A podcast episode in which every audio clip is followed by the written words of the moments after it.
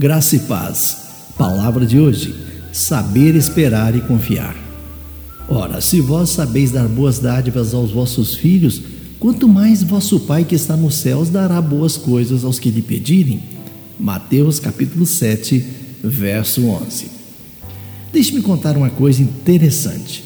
Na minha casa, nós temos um gato da raça persa com o nome de Nicolas, mais carinhosamente chamado por todos de Nick. Está conosco desde filhote e isso já se faz 11 anos.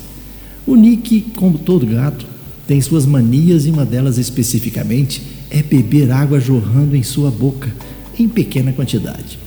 Várias vezes ao dia ele sente esse desejo e, para isso, ele, quando nos vê, se aproxima miando e vai até o local da mangueira do chuveiro e se assenta tranquilamente esperando até que a gente ligue a mangueira para ele.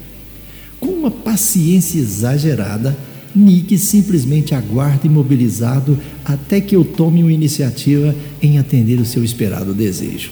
É uma verdadeira aula para seus donos de saber esperar e confiar que será atendido. Não importa se demorar alguns minutos ou até mesmo horas. É impressionante como ele sabe aguardar para ser atendido.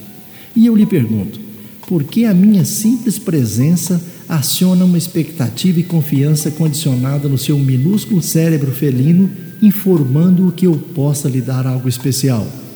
Ah, se reagíssemos sempre assim com relação a Deus e ao seu desejo de nos dar boas dádivas, uma reação alicerçada em nossa experiência anterior com Ele, que flui de um profundo conhecimento do seu caráter. O missionário William Carey declarou: Espere grandes coisas de Deus empreenda grandes coisas para Ele. O Senhor deseja nos capacitar perfeitamente para aquilo que Ele deseja que façamos e nos convida nos a chegar confiadamente para encontrarmos graça e misericórdia em ocasião oportuna. Quando nós, como filhos de Deus, vivemos pela fé, podemos ter uma grande expectativa e a confiança tranquila de que Deus nos dará exatamente o que precisamos no momento adequado.